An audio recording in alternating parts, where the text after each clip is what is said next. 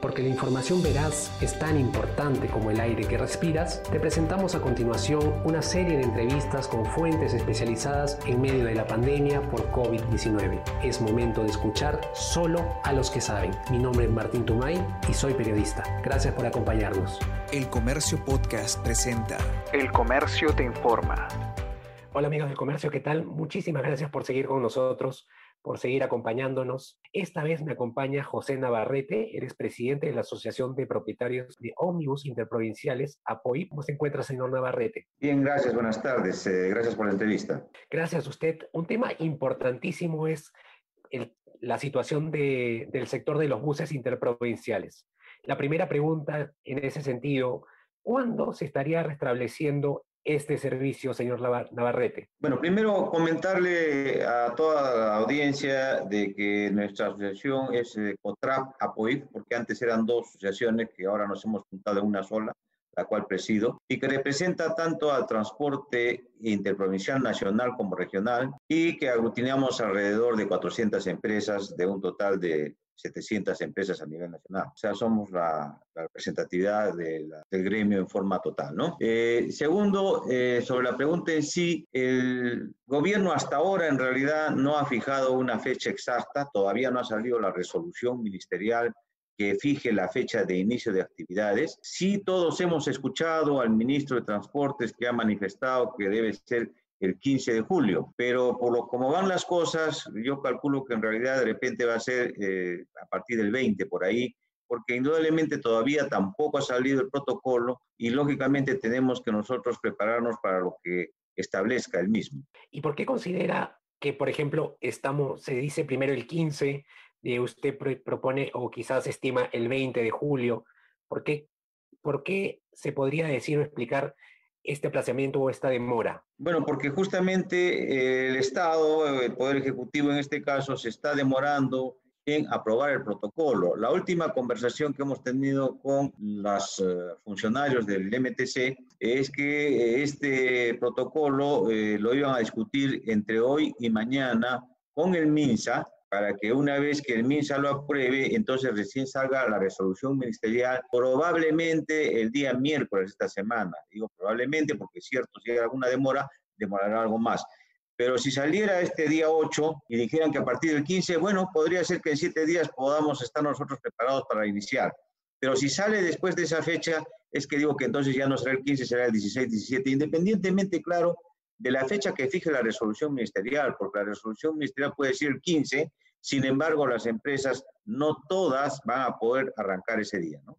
Ok, usted menciona el tema del protocolo. En ese sentido, queríamos preguntarle, ¿qué medidas ya están establecidas ustedes consideran que sí van a ir en ese protocolo y que la ciudadanía debería darse una idea de que el servicio de buses interprovinciales ya no va a ser el mismo que antes, que va a haber ciertos cambios ¿Cuáles son los cambios ya seguros que va a haber en el servicio de buses interprovinciales? ¿O todavía no se puede hablar de, seguridad de algún cambio? No, sí, de hecho sí hay varias cosas que están totalmente definidas y podemos mencionarlas. Una de ellas es de que los buses tienen que ser previamente desinfectados con los productos químicos que se han establecido o se van a establecer en el protocolo. Consecuentemente, las empresas deben cumplir con ello a cabalidad y eso significa, como digo, la aplicación de estos productos químicos y sobre todo en los lugares donde el usuario o el pasajero sea que tiene mayor contacto, es decir, donde se agarra, ¿no? O sea, si hay este, en, los en pasadizos, en, en las partes superiores de los asientos, en fin, todo aquello que tiene un mayor contacto con las manos de los usuarios. Entonces, en primer lugar, eso ya es un hecho que tiene que ser así, porque es la primera parte, ¿no? La desinfección del bus. Luego de eso viene el tema de la venta de pasajes. La venta de pasajes se está eh, especificando que sea de preferencia por Internet, a fin de que también el usuario no tenga que estar yendo a los terminales y no tenga contacto con otras gentes y tampoco ni siquiera con papel, porque por Internet todo se puede trabajar con eh, código QR o código de barras y eh, posteriormente embarcarse con ello. Entonces eso en cuanto a la venta. Pero aún así, Siempre habrá gente que desea ir a comprar sus pasajes en forma personal, entonces en los terminales igualmente se tendrá que eh, guardar la distancia, la separación establecida por las normas de metro y medio. Se establecerá que hay también para lavarse las manos previamente al ingresar eh, los pediluvios para el asunto de la limpieza de los pies y bueno, tratar siempre igual de vender el producto con un código QR y que no haya necesidad del uso de papel. Eso sería en cuanto a la venta dentro del término. Posteriormente hablaríamos de lo que es el embarque. El embarque igualmente tiene que hacerse con la distancia adecuada. Indudablemente todos los pasajeros, como ya la ley lo establece, tienen que estar con su mascarilla. Consecuentemente, que esas son exigencias totalmente legales y que ya no van a cambiar. Luego se va a tomar la temperatura con los eh, elementos que hoy día ya están en el mercado, que son muy buenos porque no tienen que tener contacto. Y indudablemente el personal o perdón, el pasajero que no tenga, que tenga una fiebre encima de lo permitido, indudablemente no será embarcado. Eso antes del embarque. Y luego ya dentro del bus, este, lo que nosotros venimos eh, sustentando, porque eso sí más bien no está aprobado todavía, pero nosotros venimos sustentando, es de que la ocupación tiene que ser el 100% del aforo. ¿Y eh, por qué lo sustentamos? Porque al igual que los aviones, los ómnibus tienen aire acondicionado que, de acuerdo a lo que establecen los fabricantes y que está en poder del Ministerio de Transportes, elimina todas las bacterias y virus en un 99.9%. Consecuentemente, el aire acondicionado de los buses es tan igual o mejor que el aire acondicionado de los aviones. ¿Por qué digo tan igual o mejor inclusive? Porque eventualmente el bus tiene más opción de tomar aire del exterior por los tres eh, aberturas que tiene en el techo, que eventualmente eso mejora inclusive la circulación del aire acondicionado. Consecuentemente, nosotros en base a eso estamos pidiendo que el aforo sea al 100%. Eso es más o menos, o sea, lo que está establecido hasta este momento. El tema del aforo me parece algo llamativo, ¿no? El 100% que ustedes piden eh, es quizás un tema muy, muy delicado por todo lo que hemos venido escuchando de los especialistas. Eh, ¿Ustedes tienen asesoría eh, desde el lado de los epidemiólogos, desde el lado de la ciencia, señor Navarrete?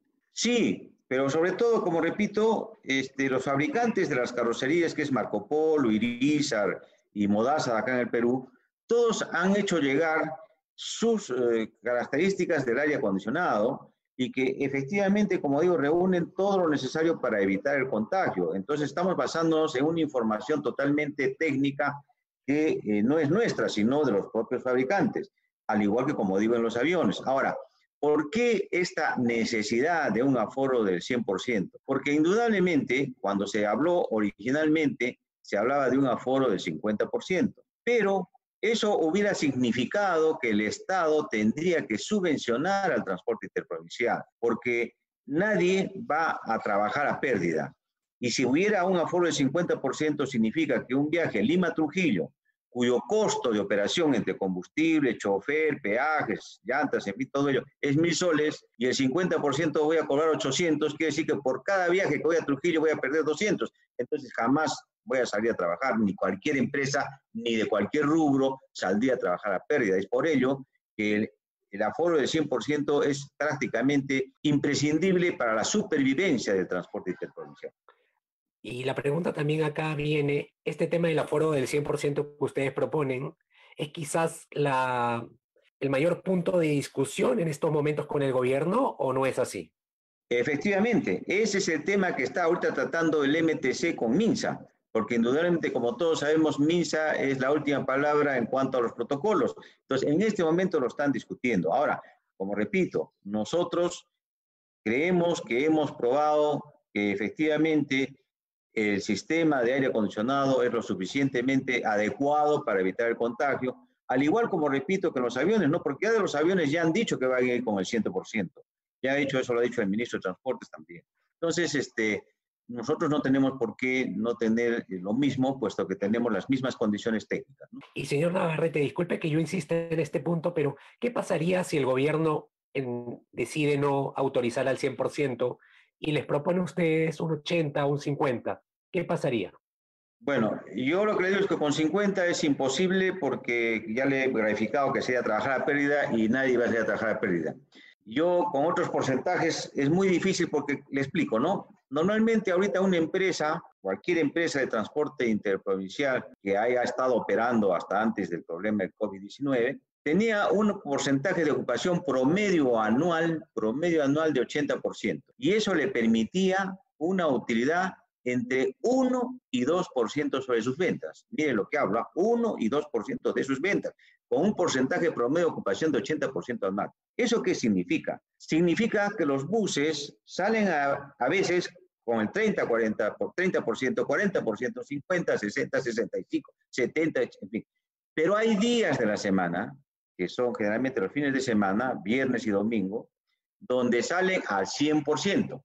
Hay fiestas como fiestas patrias, que ahora no las van a hacer, por supuesto, pero que antes sí las eran, en que precisamente de 15 al 30 de julio todo era al 100%. Las fechas de Navidad y verano que también fines de semana, desde el día jueves, era al 100%. Entonces, todo eso es promedio de año hacia un 80% anual. Pero para tener, como le digo, una rentabilidad del 1 o 2% sobre sus ventas, lo cual realmente, como usted ve, es una rentabilidad baja. Entonces, cuando se habla y, y usted me pregunta qué opinarían, por ejemplo, de un 80%, le diría que es lo mismo, tampoco es aceptable, porque si me dan 80%, mi promedio va a ser 60, y con 60 tampoco sobrevivo. Ese es el problema. Porque si me dijeran 80% promedio, así, le estoy diciendo, ¿no?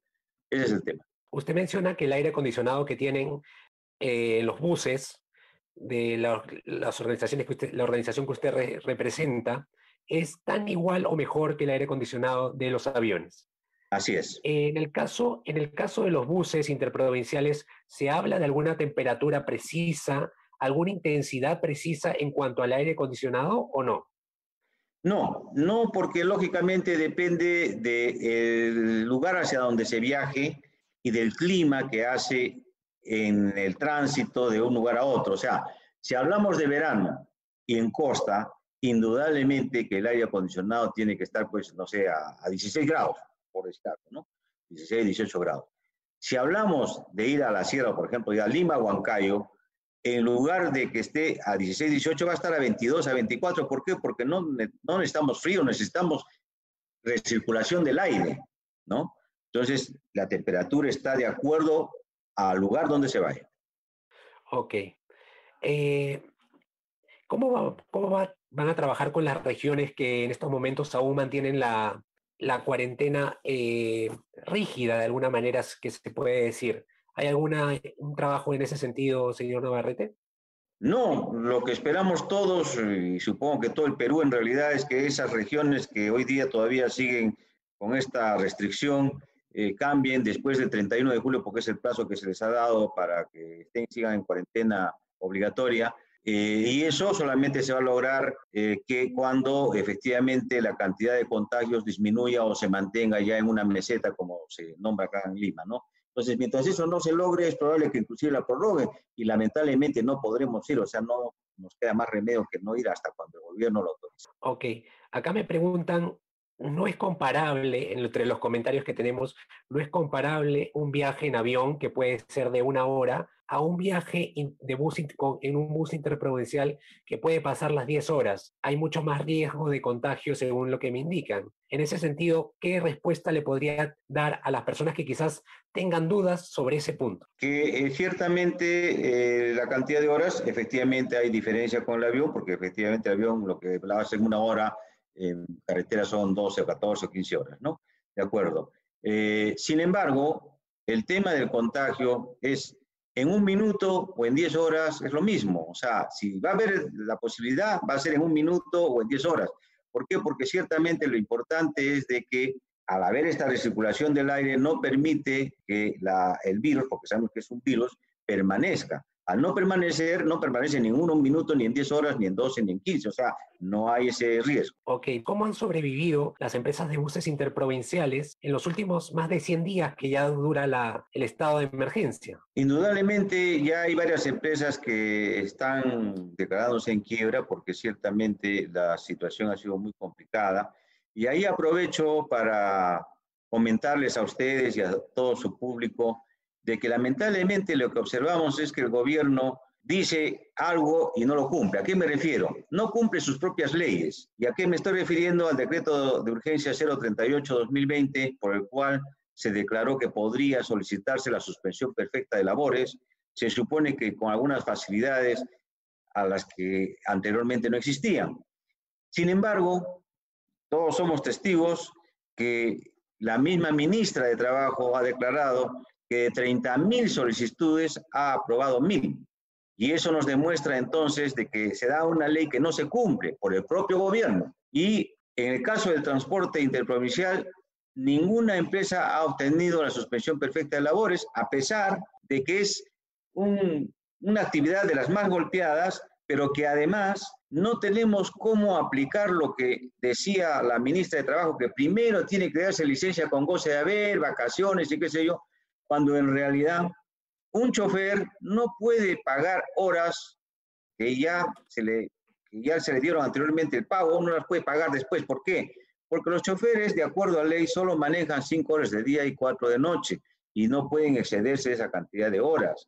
Entonces, ¿cómo van a trabajar por decir siete, ocho horas cuando eso lo prohíbe la ley? O sea, imposible que a un chofer pueda pagar horas que se le cancelaron antes. Eso por un lado. La tripulación, que son la gente que los pasajeros dentro del bus, lo mismo. Ellos también viajan similarmente como los choferes. Las counters, digamos, de, venta de boletos en los terminales, igual. Las empresas tienen turnos, tienen dos turnos de ocho horas cada uno, son 16, y algunas hasta tres turnos de ocho horas cada uno.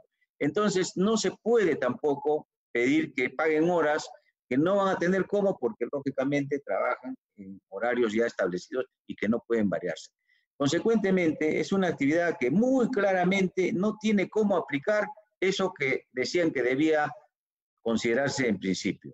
Entonces, a pesar de ello y a pesar de que se demuestra que así es, sin embargo, han negado la suspensión perfecta de labores. Y eso, lógicamente, está originando la quiebra de muchas empresas porque probablemente no van a tener de dónde pagar. Si tienen ingresos ceros, ¿de dónde se le ocurre a la ministra de Trabajo que sí van a poder pagar a sus trabajadores? ¿De dónde van a sacar plata? De ningún lado, ¿no? ese problema. Señor Navarrete, entendemos que usted es el presidente de la Asociación de Propietarios de Ómnibus Interprovinciales, APO, y, entendemos que esta agrupa a varias empresas, eh, quizás de las más conocidas de buses interprovinciales. Pero la pregunta que llega acá es, ¿cómo podrán funcionar algunas, algunos buses o empresas de buses interprovinciales que no cuenten con, este, con el aire acondicionado o en buenas condiciones? Porque vemos que existen buses que no tienen este, esta capacidad esta de, tener aire acondicionado dentro del bus. Ya, sí, dentro de la propuesta que hemos hecho al Ministerio de Transporte sí está contemplado este caso porque efectivamente los buses que no tienen aire acondicionado sí estamos proponiendo que tengan una división central entre asiento y asiento, división que puede ser de cortinas de un material adecuado, de plástico o eh, finalmente nosotros hemos hecho una propuesta con un eh, cartón Nordes con aluminio de tal manera que impide el contacto del pasajero de al lado, porque está en el centro dividiendo ambos espacios. Eso hemos hecho la propuesta para los buses sin aire acondicionado. Ahí sí sería el 50% de la capacidad del bus. No, no, no, igual 100%, pero con una separación, como digo, entre asiento y ah, asiento. Una separación que hace que por más de que me voltee, no lo veo el de mi lado, no lo veo. Ok. Está propuesta uno, cuando un pasajero, por ejemplo, quiere, esto, esta división se va a aplicar a los buses tanto en tramo largo como tramo corto o, o en general? No, solamente para el tramo largo, porque en tramo corto también estamos solicitando de que se le tenga como un transporte urbano, porque en realidad el tramo corto, que es un Lima Guaral, un Lima este, Cañete, Chinche, en fin, que son lugares muy cerca de Lima, los pasajeros suben y bajan, porque ese es el sistema y está autorizado por la ley, que es posible. Entonces, ahí solamente hablamos igual de pasajeros sentados, pero también sin ninguna división ni nada, porque es igual que el transporte urbano, porque ustedes saben que ya el transporte urbano se le ha autorizado precisamente de que pueden ir sentados uno al lado del otro, ¿no? Sin ninguna separación. Ok. Quedo preocupado, señor Navarrete, y discúlpeme, pero siento que hay una sensación de, querer eh, activar el sector y justamente usted mencionaba, ¿no? Está, está estipulado por la ley que los pasajeros suban y bajen, pero eso también es un gran riesgo para las personas que están dentro del bus. El problema, ¿sabe cuál es? Este, que si no se hace eso, quien lo hace, y actualmente también, y ustedes, si entran a, los, a las redes sociales, van a encontrar que en este momento, a pesar de estar prohibido el transporte interprovincial de una ciudad a otra, lo están haciendo quién? justamente las camionetas van y vehículos menores que incumplen la ley. ¿Por qué? Porque hay corrupción, ya sea de funcionarios o de la policía que les permite pasar, porque no, no, no deberían permitir pasar, pero pasan, lo están haciendo en este instante y todavía unos precios realmente altos. Entonces, desde siempre hay la necesidad de un tipo de servicio que permita a los pasajeros subir y bajar en determinados lugares durante la carretera. ¿Por qué? Porque si no lo hace ese pasajero, ¿cómo, cómo iría? O sea, imagínese, por ejemplo, un señor que vive este, en Asia, en el kilómetro 92, que vive ahí, y no puede entonces ir ni a Ica ni a Lima porque no hay un vehículo que pare, no hay uno, porque de ahí no va a salir ninguno, tiene que ser uno que pase. Entonces, ese que pase es el que lo lleva, ya sea hacia Ica, ya sea hacia Lima, ya sea a Cañete, a Chinche, en fin. ¿Por qué? Porque es la única forma. Y eso sucede en todo el Perú.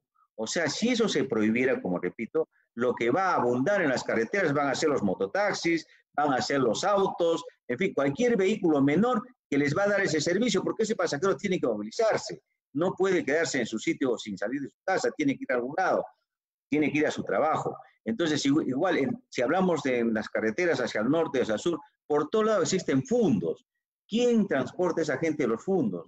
Que no vive en el fundo, sino, si digamos, vive en Ica, pero se va al fondo que queda en el kilómetro 100, por decir, tiene que ir en alguna movilidad, si no, ¿cómo llegaría?